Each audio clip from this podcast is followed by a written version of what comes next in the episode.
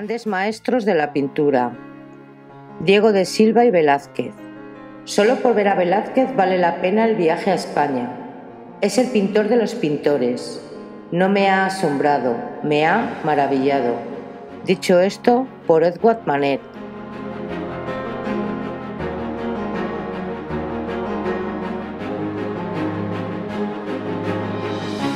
El pintor de los pintores. Dos ejemplos de precocidad anunciaron la grandeza de Diego Velázquez, un genio de la pintura española considerado desde el siglo XIX, más de dos siglos después de su muerte, un pionero del arte pictórico moderno.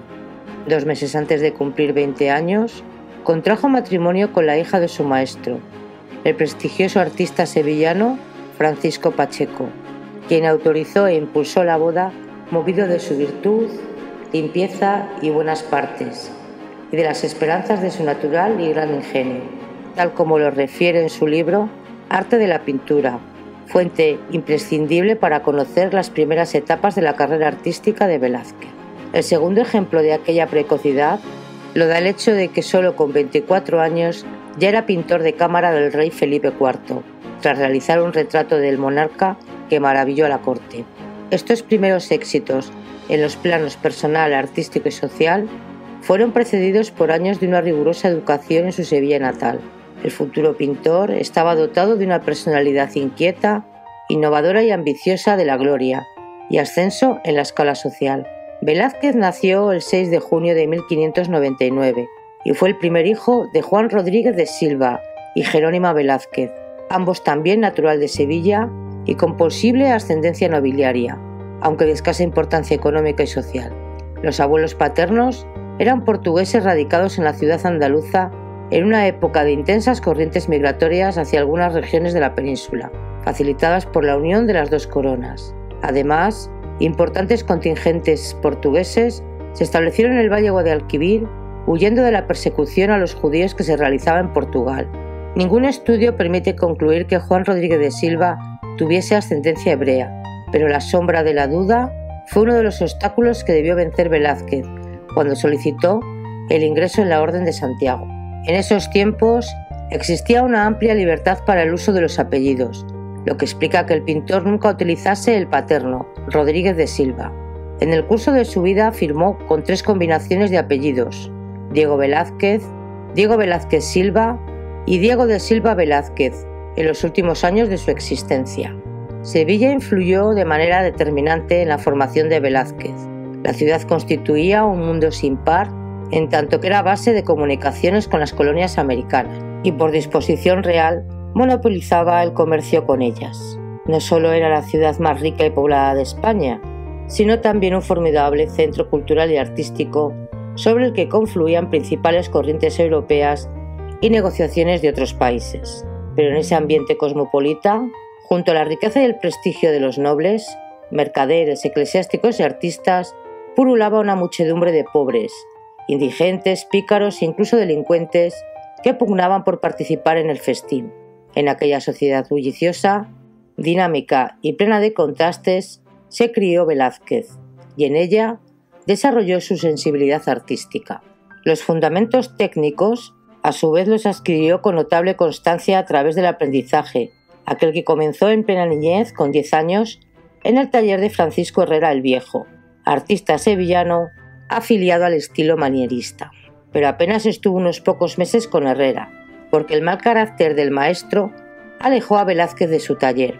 En septiembre de 1611, Juan Rodrigo de Silva firmó un contrato con el pintor y escritor Francisco Pacheco, una de las personalidades de la cultura sevillana del momento, según el cual Diego ingresaba en su equipo en condición de aprendiz. Aunque era un discreto pintor, Admirador de la escuela flamenca, Pacheco tenía una amplia erupción humanista y su taller era sede de tertulias que congregaban a la flor y la nata intelectual sevillana. Durante seis años, el adolescente absorbió en ese ambiente todas las novedades que generaban poetas, músicos, pintores, filósofos y teólogos de la ciudad, quienes también estaban al corriente de las ideas y tendencias aquellas imperantes en el resto de Europa. Este clima fermentador, sumado a su avidez por la lectura, le proporcionó una vasta y sólida cultura, que pocos años después se reflejó en su considerable biblioteca, con obras de todas las ramas del saber, curiosamente y en oposición a lo que ocurría en las bibliotecas de la época. Los libros de religión eran escasos. A pesar de no ser un pintor brillante, Pacheco fue para Velázquez un excelente maestro. Supo transmitirle los fundamentos teóricos y prácticos del dibujo y de la pintura. De carácter afable y partidario de la libertad artística, orientó a su alumno sin constreñirlo a ningún estilo particular. Velázquez absorbió las enseñanzas del maestro, pero también estuvo atento a la evolución de los artistas de Sevilla, al tiempo que dejaba en libertad su propia sensibilidad e imaginación. En marzo de 1617, Pacheco dio por terminada la formación básica de Velázquez, y éste rindió el obligatorio examen ante los alcaldes del gremio de pintores de Sevilla. Tras este trámite, quedó habilitado para trabajar por cuenta propia en cualquier parte de los reinos y señoríos de su Majestad. Los últimos años en Sevilla. Trece meses después, en abril de 1618, Velázquez contrajo matrimonio con Juana Pacheco, hija del maestro.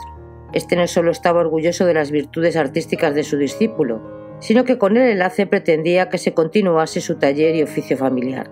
Sin embargo, las intenciones de Pacheco apenas tuvieron una relativa concreción. El matrimonio tuvo dos hijas una de las cuales, Francisca, se casó con Juan Bautista Martínez del Mazo, el mejor alumno de Velázquez. Los propósitos del joven yerno traspasaban los muros de Sevilla y no se acompasaban con los de su suegro. La corte y conocer a grandes pintores que trabajaban en Madrid fueron los primeros objetivos de Velázquez, quien además pretendía dignificar su oficio, aunque los religiosos, los nobles y la rica burguesía mercantil solicitaban los servicios de los pintores, su actividad estaba considerada como un oficio vil. Además, permanecer en Sevilla significaba depender fundamentalmente de los encargos de la Iglesia. No obstante, Velázquez aún residió varios años, hasta 1623. Su trabajo en este periodo marcó profundamente a la escuela pictónica sevillana, que se convirtió en una de las principales del continente y en la que el joven artista introdujo el realismo barroco. En este aspecto, su influencia fue notable sobre pintores de la misma generación que trabajaban en Sevilla, Francisco de Zurbarán y Alonso Cano. Las primeras obras muestran un alejamiento del predominante manierismo, representado en la capital andaluza por Herrera el Viejo y el mismo Pacheco, y todos los pintores formados en los talleres venecianos, entre los que destacaba Juan de Roelas. Esa ruptura encuentra sus raíces en las concepciones artísticas de Velázquez, en los sentimientos que le despertaba la sociedad en la que vivía, e incluso en sus principios éticos. El joven Velázquez se resistía a ser un pintor convencional, dependiente de encargos de la Iglesia y de la nobleza. Aceptar esa línea de trabajo reducía su capacidad artística a la realización de imágenes religiosas, retratos complacientes, cuando él sentía una fuerte compulsión por reflejar y transmitir la realidad tal cual era en Arte de la Pintura, Pacheco dio testimonio de esa inquietud vital de su discípulo. Se manifestaba desde comienzos de su carrera, al escribir que siendo muchacho tenía cohechado un aldeanillo aprendiz, que le servía de modelo en diversas actitudes y posturas, ya llorando, ya riendo, sin perdonar dificultad alguna. Para concretar sus aspiraciones pictóricas, Velázquez toma de algunos pintores manieristas como Pedro de Campaña la observación rigurosa del natural, pero la enriquece con el tenebrismo, una técnica que enfatiza los contrastes entre las zonas en un cuadro iluminadas con un único foco y las oscuras. Esa iluminación potente resalta los volúmenes y relieves, al tiempo que coloca en primer plano la atención a personas u objetos que en un principio, por el título del cuadro, no parecían destinados a adquirir protagonismo. Ese único foco es un recurso que ya utilizaba Caravaggio para destacar formas y volúmenes. Al enfrentarse directamente con la realidad, Velázquez enriquece y da nuevo vigor a la escuela sevillana. Ya los bodegones pintados en los comienzos muestran la predilección por valorar objetos cotidianos y lo mismo sucede con la preferencia por reproducir personajes, aquellos populares que abundaban en la ciudad. En este sentido, las obras del joven artista revelan sus principios éticos, pues no se detienen en lo cómico o grotesco de sus personajes, sino que los muestra respetuosamente, resaltando sus individualidades y tratándolos con dignidad. Ejemplos de ello son los óleos La mulata, que muestra la imagen de una sirvienta junto a la mesa de la cocina sobre la que hay varios objetos, y el almuerzo, con tres hombres sentados alrededor de una mesa. A pesar de lo frugal de la comida, el cuadro muestra con sorprendente y detallado realismo que están alegres, quizá por el vino de una cuarta figura que se acerca a reponer. Pero la máxima manifestación en este plano en el periodo sevillano es el aguador de Sevilla, que representa a un hombre maduro, de gran dignidad en contraste con un andrajoso atuendo, ofreciendo una copa de agua a un joven de clase social alta.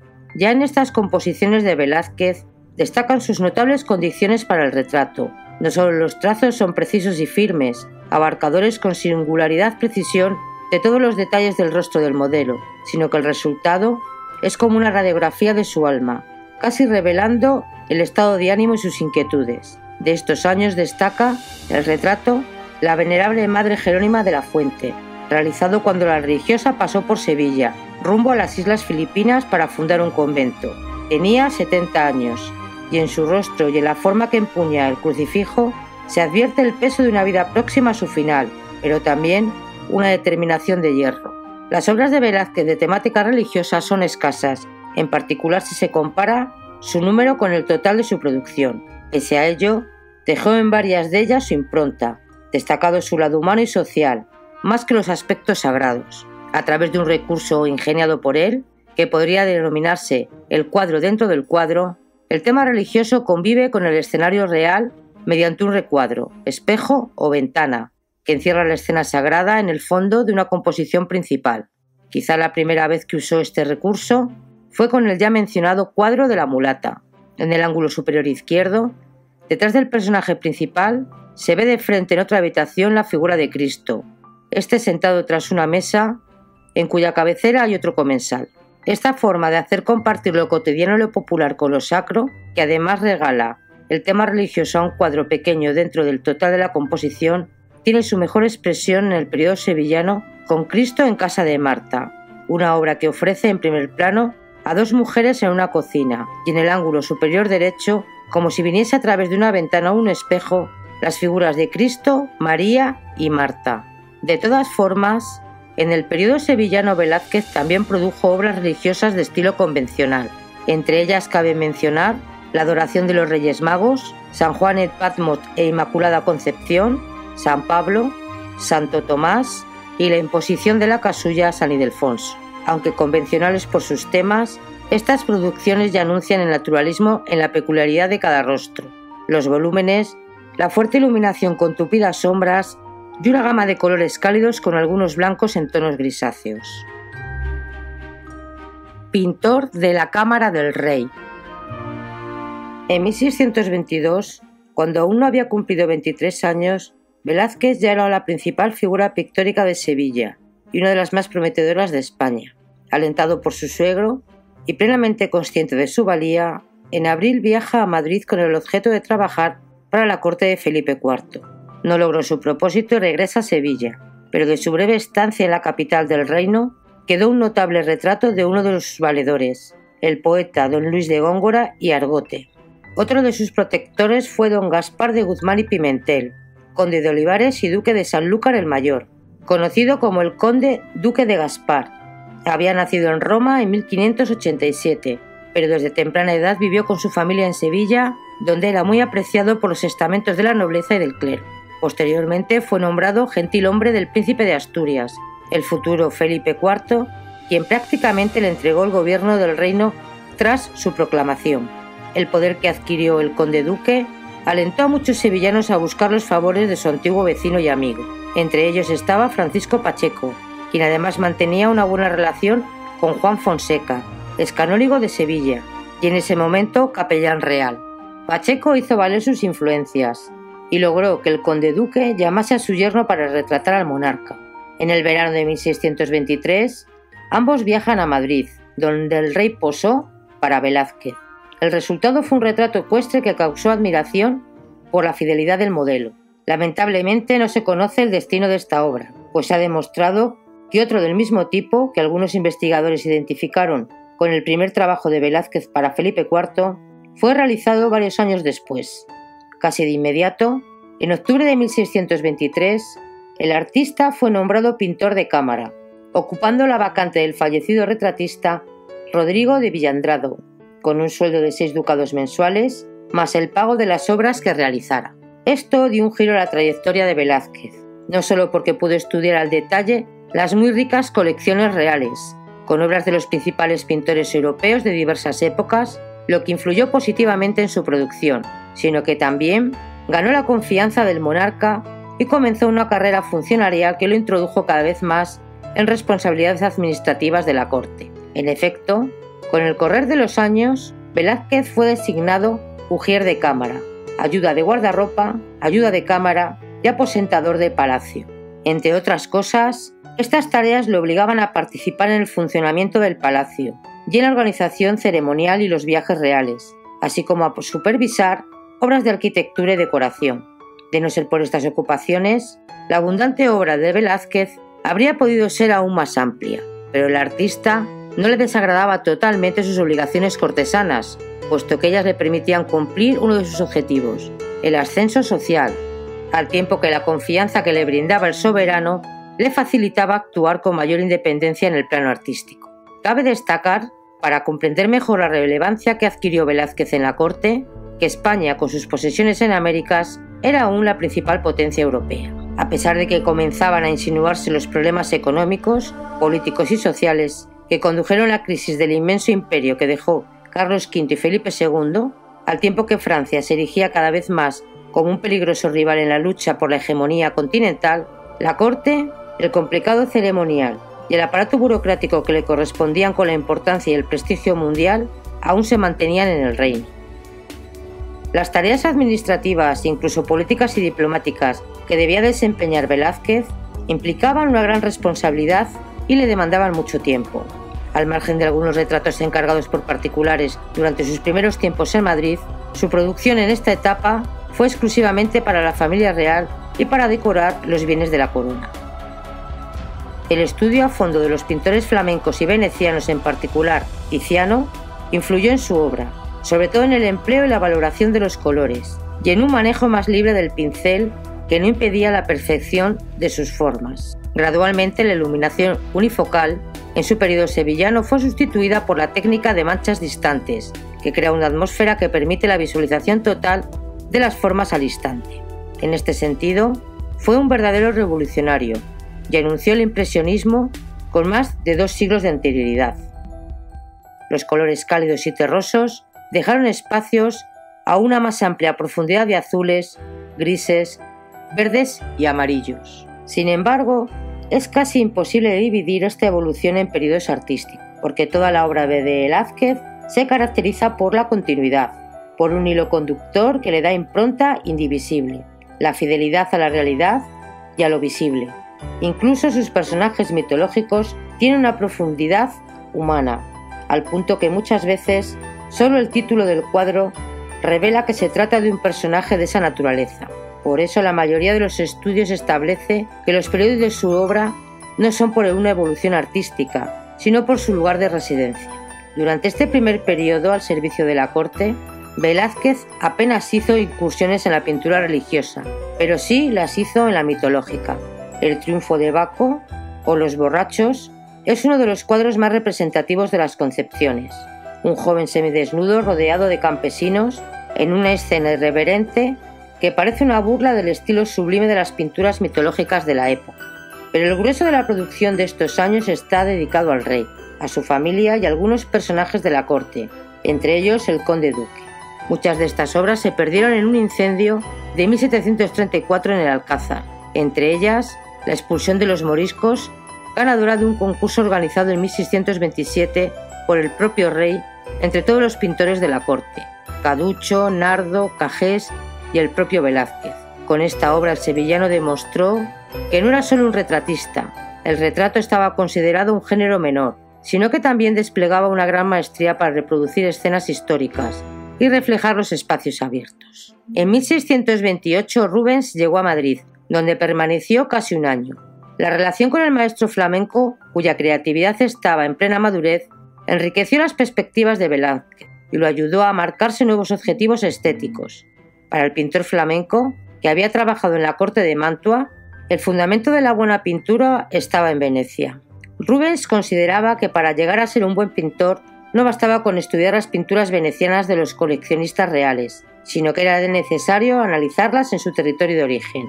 Por muy limpios que fuera el cielo de Madrid, los colores venecianos había que analizarlos en su propia ciudad. No se descarta que el consejo de Rubens había facilitado el primer viaje del pintor a Italia. El descubrimiento de Italia. Tras obtener la venia del rey y del conde, Velázquez se embarca hacia Italia en Barcelona, en agosto de 1629, como miembro de la comitiva de Ambrioso Espinola, marqués de los Valveses. Permaneció en este país hasta enero de 1631, en lo que constituyó un verdadero viaje de estudios a través de Génova, Milán, Venecia, Ferrara, Cento, Roma y Nápoles. En efecto, mientras dibujaba todo lo que sus ojos asombrosos veían, visitaba talleres, galerías, palacios e iglesias, empapándose del arte de un país que en esa época era el faro hacia el que miraban todos los pintores europeos. Venecia y Roma, donde residió en el Palacio del Vaticano y en la Villa de Medici, fueron sus principales centros de interés. Deslumbrado por los pintores venecianos, realizó copias de varias de sus obras, entre ellas Comunión de los Apóstoles de Tintoretto. Casi con certeza, es la que se conserva en la Academia de San Fernando en Madrid. En el Vaticano, Velázquez tuvo absoluta libertad para estudiar y copiar las obras de Rafael y de Miguel Ángel. En esta primera estancia en Italia, Velázquez pintó la fragua de Vulcano, la túnica de José y Doña María de Austria, reina de Hungría. Las dos primeras obras son las más importantes. En la fragua de Vulcano, Apolo comunica a Vulcano la infidelidad de Venus, su mujer, que lo engaña con Marte. La túnica de San José reproduce un episodio bíblico del Génesis, en el que los envidiosos hermanos de José lo venden como esclavo y presentan a su padre Jacob la túnica ensangrentada para que éste crea que su hijo fue víctima de una fila salvaje. En estos lienzos, a pesar de la ironía que campea en ellos, propia de las incursiones de Velázquez en la mitología, el artista hace un alarde de su dominio del desnudo estatuario, influido por la contemplación durante su estancia en Italia. En cuanto al retrato de María de Austria, cuenta el seguro del pintor, determinóse de volver a España por mucha falta que hacía, y a la vuelta de Roma paró en Nápoles, donde pintó un lindo retrato de la reina de Hungría para traerlo a su majestad. Volvió a Madrid después del año y medio de ausencia y llegó a principio de 1631. María era hermana de Felipe IV. Se había casado por poderes con Fernando de Habsburgo y estaba en viaje para encontrarse con su esposo. Durante su estancia en Nápoles, Velázquez también trató con José Rivera, conocido como el Españoleto. 18 años en la corte. Velázquez se reintegró a sus actividades artísticas y administrativas apenas llegó de Italia. Inició un periodo de 18 años, hasta 1649, en el que no solo gozó de plena confianza del rey, sino que además fue muy fructífero en cuanto a su producción pictórica. Si bien su condición de pintor de cámara le obligó a dedicarse fundamentalmente a los retratos, aquellos en los que demostró que ha sido uno de los mejores retratistas de todos los tiempos, su labor también se extendió a la pintura de episodios históricos, religiosos y mitológicos, cuyas representaciones reflejan cabalmente el grado de maduración artística que había logrado. Los retratos responden a las necesidades de la corte y son representativos de la grandeza que se atribuía a sí misma la nobleza. Otros reproducen escenas campestres o de caza y retrata una notable serie con los bufones que alegraban la vida familiar. En todos los casos, el artista demuestra su maestría para captar la psicología del modelo. En este sentido, es notable la evolución que se refleja en sus cuadros, del estado de ánimo de Felipe IV, enfrentado a una situación política cada vez más difícil. En 1643 destituyó al conde duque y sufrió las muertes de la reina Isabel de Borbón y de su hasta entonces único heredero, Baltasar Carlos. De la larga lista de retratos de la etapa destaca el príncipe Baltasar Carlos con un enano, la serie de pinturas ecuestres de la familia real hecha para el Salón de los Reinos del Palacio del Buen Retiro y que hoy se encuentra en el Museo del Prado. Estos cuadros son Felipe III a caballo, la reina Margarita de Austria a caballo, la reina Doña Isabel de Francia a caballo, el príncipe Baltasar Carlos a caballo, retrato ecuestre del conde duque de Olivares que también se halla en el Museo Madrileño, al igual que Pablo de Valladolid, Francisco Lezcano el Niño de Vallecas, el Bufón Calabacillas y don San Esteban de Morra, entre otros. Son notables los retratos de dos griegos históricos, el fabulista Esopo y el filósofo Menipo. En los retratos ecuestres y de caza destaca la maestría de la realización del paisaje, generalmente la Sierra de Guadarrama, y el realismo con el que Velázquez supo pintar los movimientos de los caballos con los músculos y todo el cuerpo en tensión. Buena parte de estas obras fue realizada con motivo de la construcción del Palacio del Buen Retiro, ordenada por Olivares y en cuya decoración participaron otros artistas como Carducho, Cajés y Zurbarán. En este periodo Velázquez concreta una de las mejores pinturas, una obra maestra sin parangón, la rendición de Breda o las lanzas, donde se representa la entrega de las llaves de la derrotada ciudad holandesa de Breda por parte de Justino de Nassau, al general de las fuerzas españolas vencedoras, Ambrioso de Espínola. El artista revela su destreza al captar ese hecho en primer término, con un paisaje de fondo que muestra las secuelas de la batalla. Entre las obras religiosas de este periodo destacan Cristo crucificado, San Antonio Abad y San Pablo, primer ermitaño, y la coronación de la Virgen, las tres conservadas en el Museo del Prado.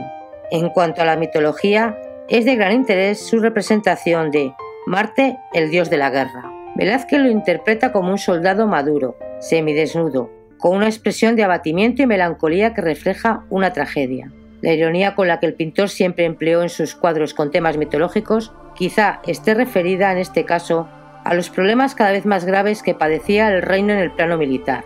La fecha de la obra es incierta, aunque en el catálogo del Prado se establece que está hecha entre 1640 y 1642. Segundo viaje a Italia. Ya en plena madurez, Velázquez emprendió en enero de 1649 su segundo viaje a Italia, donde permaneció hasta junio de 1651. Su misión era adquirir obras para colecciones reales, contratar artistas para los palacios y efectuar unos cobros de dinero en el virreinato de Nápoles. El recorrido incluyó Génova, Milán, Venecia, donde adquirió importantes obras de Veronés y Tintoretto, Bolonia, Módena, Parma, Florencia, Roma, donde permaneció año y medio, y Nápoles. La estancia en Italia se prolongó más de lo previsto por Felipe IV, que en varias ocasiones requirió el regreso del artista, aunque recomendando a sus emisarios que no lo presionaran demasiado dado su carácter flemático. Esta alusión constituye uno de los pocos datos que se conocen acerca de la psicología del artista, pues Velázquez era un hombre sumamente reservado respecto a su vida y apenas manifestaba sus emociones. Pero sobre esa discreción recientemente se arrojó algo más de luz. En archivos romanos apareció documentación la cual probaría la existencia de un romance en tierras italianas, con el resultado de un hijo natural. De la madre, la mujer por la que quizás le costaba regresar a la corte madrileña, nada se sabe. El prestigio que precedía a Velázquez originó un ofrecimiento para retratar al Papa Inocencio X, pero el artista Llevaba varios meses sin trabajar, por lo que antes quiso entrenar la mano. Usó como modelo a un criado, con el que concretó uno de sus más famosos retratos, Juan de Pareja, pero se superó a sí mismo con Inocencio X, un verdadero estudio psicológico del pontífice, sin concesiones, que revela su compleja personalidad. La notable combinación de los rojos resultó una novedad para la época. Este cuadro abrió al pintor español las puertas para realizar otros retratos de personajes de curia romana, al tiempo que le otorgaron varias distinciones honoríficas. Aunque algunos expertos sostienen que el primer desnudo profano de la pintura española, la Venus del Espejo, fuera realizado por Velázquez tras regresar a Madrid, la opinión más generalizada es que esta obra, una de las más importantes de la carrera del pintor, fue pintada en 1650 durante su estancia en Roma. El broche de oro de este fructífero viaje a Italia son dos pequeños lienzos con igual título, y que se conservan en el Museo del Prado, vista del jardín de la Villa Medici en Roma. Velázquez se alojó en este lugar durante su primer viaje y quizá la nostalgia lo empujó a concretar estas dos pequeñas obras maestras, que por su luminosidad y libertad de ejecución al aire libre constituyen un firme anticipo del impresionismo del siglo XIX. Los últimos años del artista.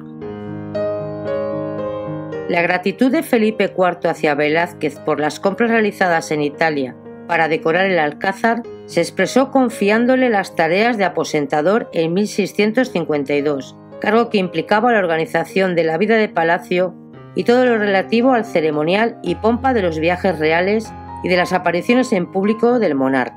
El último de los trabajos que cumplió en el marco de sus funciones fue el más importante y posiblemente el que le costó la vida, la entrega de la infanta María Teresa a Luis XIV de Francia, en las Islas Faisanes, en el río Vidasoa. La fastuosa ceremonia no fue solo uno más de los pactos de familia habituales entre los monarcas europeos, sino la oficialización de la paz de los Pirineos, con la que finalizó una prolongada guerra entre los dos países y que marcó un duro revés para el poderío y territorio de España. Velázquez regresó a Madrid muy fatigado, enfermó y falleció el 6 de agosto de 1660. Sus restos fueron inhumados en la cripta del conde Fuensalida, amigo y admirador del pintor, en la que fue iglesia de San Juan Bautista de Madrid, destruida por las tropas napoleónicas en 1811, por lo que se ignora el paradero de sus despojos. Las agobiantes ocupaciones de la corte no impidieron que Velázquez dejara, en los últimos años de su vida, alguna de sus principales obras. Entre ellas se demuestra la madurez que ha alcanzado el artista y la concreción de la inquietud pictórica en este periodo. Capturar ambientes, colores, movimientos y formas en un momento fugaz de iluminación, como en un reflejo que se agota instantáneamente. Estos trabajos, sumados a los que dejó con el título Vista del Jardín de la Villa de Médicis en Roma, explican por qué se considera al artista sevillano como un adelantado de la pintura de los futuros pintores impresionistas. La Orden de Santiago. Su ya mencionado afán de ascenso social y honores, resumidos en sus aspiraciones de pertenecer a la nobleza, se concretaron en 1659, cuando fue designado caballero de la Orden de Santiago. Para ese nombramiento necesitó que el rey gestionase una bula papal que lo exonerara de las dificultosas pruebas negativas como no tener sangre impura, es decir, no ser descendiente de judíos. No obstante, debió probar que era descendiente de nobles. Esta circunstancia quizá era real, pero su demostración resultaba muy engorrosa. Zurbalán y Alonso Cano testificaron a su favor. Para la decoración del alcázar se encomendaron cuatro obras sobre temas mitológicos, que por la rara forma longitudinal de la única que se salvó del incendio de 1734, se supone que debían estar colocadas sobre ventanas. Estas pinturas, de alrededor de 1659, fueron Venus y Adonis, Psiquis y Cupido, Apolo y Marcias, que se perdieron, y Mercurio y Argos. En esta obra Velázquez debió tomar en consideración el contraluz de la ventana sobre la que sería expuesta y la variación durante la luz del día natural. Usa una técnica casi de acuarela con el pincel ligero y abundancia en tonos plateados. Como en todos sus temas mitológicos, los personajes tienen una apariencia plenamente humana. El pintor dejó otro tema de esta naturaleza, las hilanderas, una de sus obras más complejas y de difícil interpretación. Como sus pinturas religiosas juveniles, en primer plano hay un taller de hiladería, y al fondo, como si se tratara de un tapiz, se ve a Atenea cazando a Aracne. Velázquez continuó ofreciendo sus notables dotes de retratista en numerosas obras referidas a personajes de la corte. Son verdaderas obras maestras las representaciones del rey que se resistía a posar porque sabía que el pincel del sevillano era implacable y lo reflejaría no solo con la huella del paso de los años, sino con el peso de su reinado, cuyo saldo era la pérdida de territorios europeos y una profunda crisis económica y social. Todo esto se refleja en sus retratos, en lo particular en la piel y en los ojos, aunque el monarca continúa mostrando altivez y dignidad. Los dos principales trabajos sobre Felipe IV de este periodo son muy parecidos y están datados en 1655 y 1656 o 57. Particularmente interesante es la tela la infanta Margarita de Austria, quizá la última pintura en la que trabajó el artista antes de morir, y que fue culminada por su yerno y discípulo Juan Bautista Martínez del Maz. Pero la obra cumbre de Miguel Ángel, y sin duda una de las más elogiadas de toda la historia de la pintura, es La familia de Felipe IV, de acuerdo con su nombre original, Las Meninas, como se le conoce en todo el mundo. Fechada en 1656, se exhibe en el Museo del Prado. Se trata de un trabajo de mucha complejidad, de grandes dimensiones, que ha tenido varias interpretaciones y en el que el artista prácticamente resume técnicas y recursos que ha usado a lo largo de su vida, como mostrar imágenes a través del espejo y de otros cuadros, y en el que se incluye al propio pintor. Todo ello captado en un fugaz instante. En síntesis, las meninas son una muestra de su formidable genio y explican por qué el artista sevillano es uno de los más grandes pintores de todos los tiempos. Diego de Silva y Velázquez es el más célebre de los pintores del barroco español y uno de los mayores talentos de la historia del arte. Su biografía, marcada por su extraordinaria destreza en los pinceles, es un testigo de excepción. Miembro de la corte de Felipe IV, captó con profundidad, aún no superada tanto la psicología de quienes posaron para él como las contradicciones de la sociedad española del siglo XVII, al tiempo que descubría los colores que flotan en el aire y la fuerza expresiva de la naturaleza. Entre luces y sombras, reyes, clérigos, damas, caballeros, enanos, cómicos, menesterosos y dioses del Olimpo llenaron sin distinción de rango sus lienzos, de los que aún mantienen con el espectador un diálogo inmortal.